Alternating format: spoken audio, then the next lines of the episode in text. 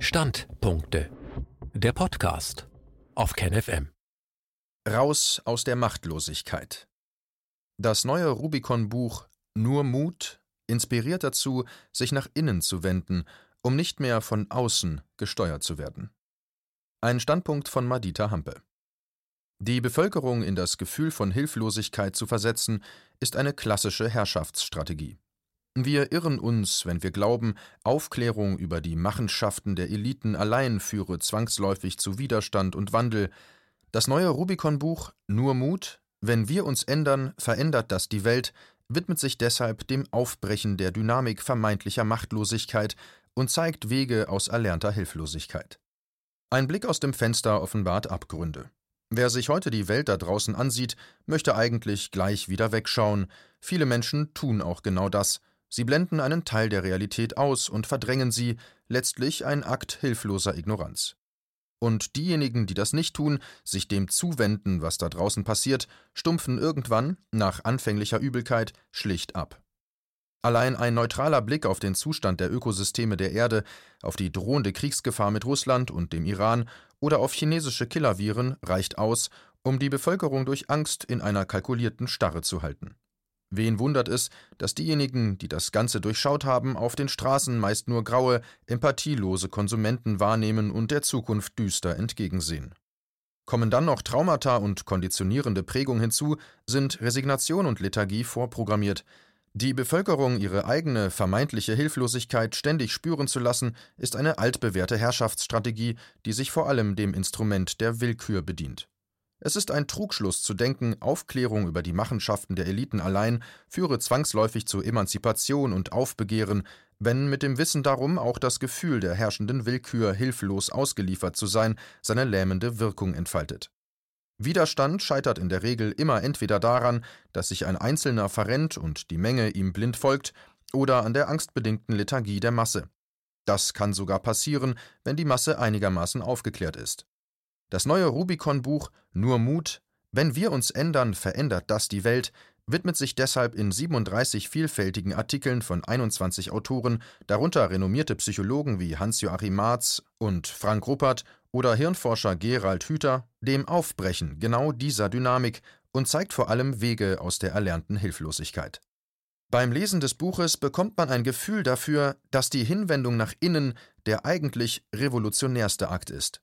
Denn wer sich selbst klar und deutlich fühlt, kann nicht mehr von außen manipuliert werden.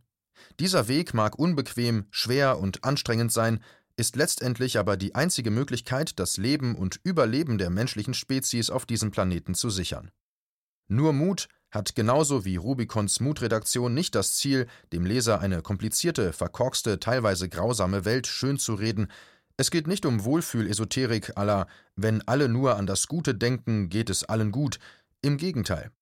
Ulrike Orso zum Beispiel schreibt in ihrem Buchbeitrag Kapitalismus im Kopf, dass es sich bei dem optimistischen Dogma immer positiv zu denken unter anderem auch um eine neoliberale Ideologie handelt, bei der der Einzelne sich im Hamsterrad immer wieder selbst neu motivieren und die makabere Situation, in der er sich befindet, abspalten soll.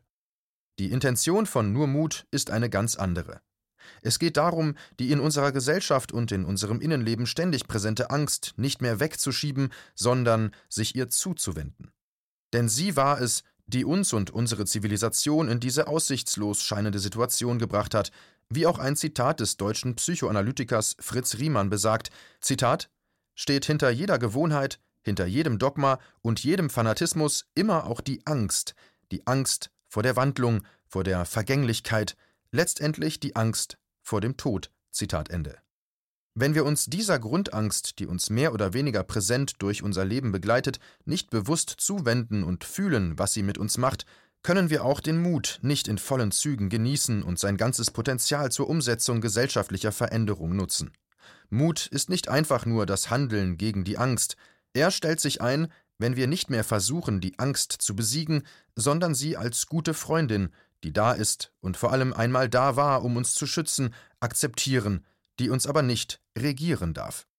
Dieser Angst und unserer eigenen Vergänglichkeit ins Gesicht zu sehen, kann uns mitunter an den Rand des Wahnsinns treiben, wenn wir auf einmal den schrecklichen Schmerz fühlen, der uns zu Opfern gemacht hat. Auch Depressionen sind keine Nebenwirkung des Sterbens, sondern des Nichtanerkennens, dass man sterblich ist. Leben und Sterben sind die natürlichsten Dinge der Welt. Nur Mut geht sowohl mit dem einen als auch mit dem anderen und sogar mit der Angst vor beidem sehr respektvoll um.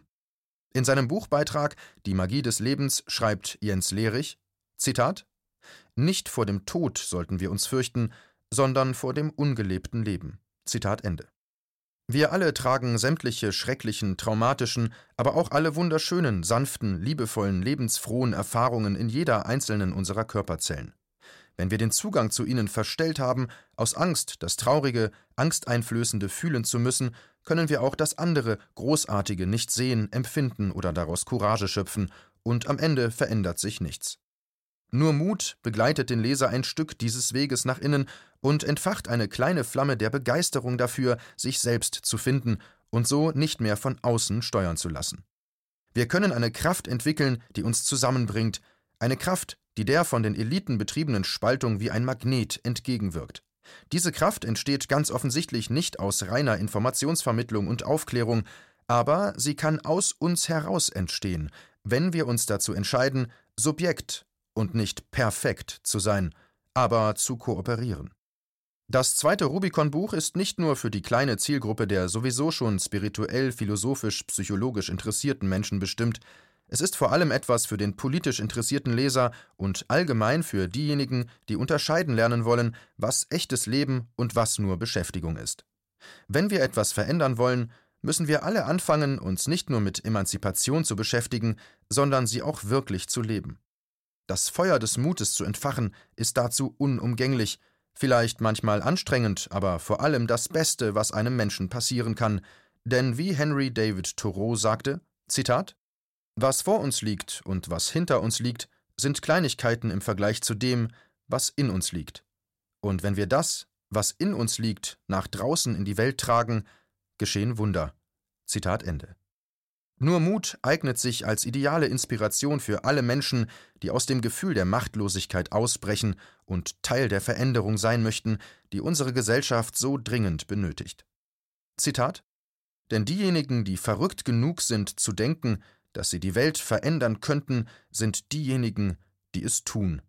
Zitat Ende Steve Jobs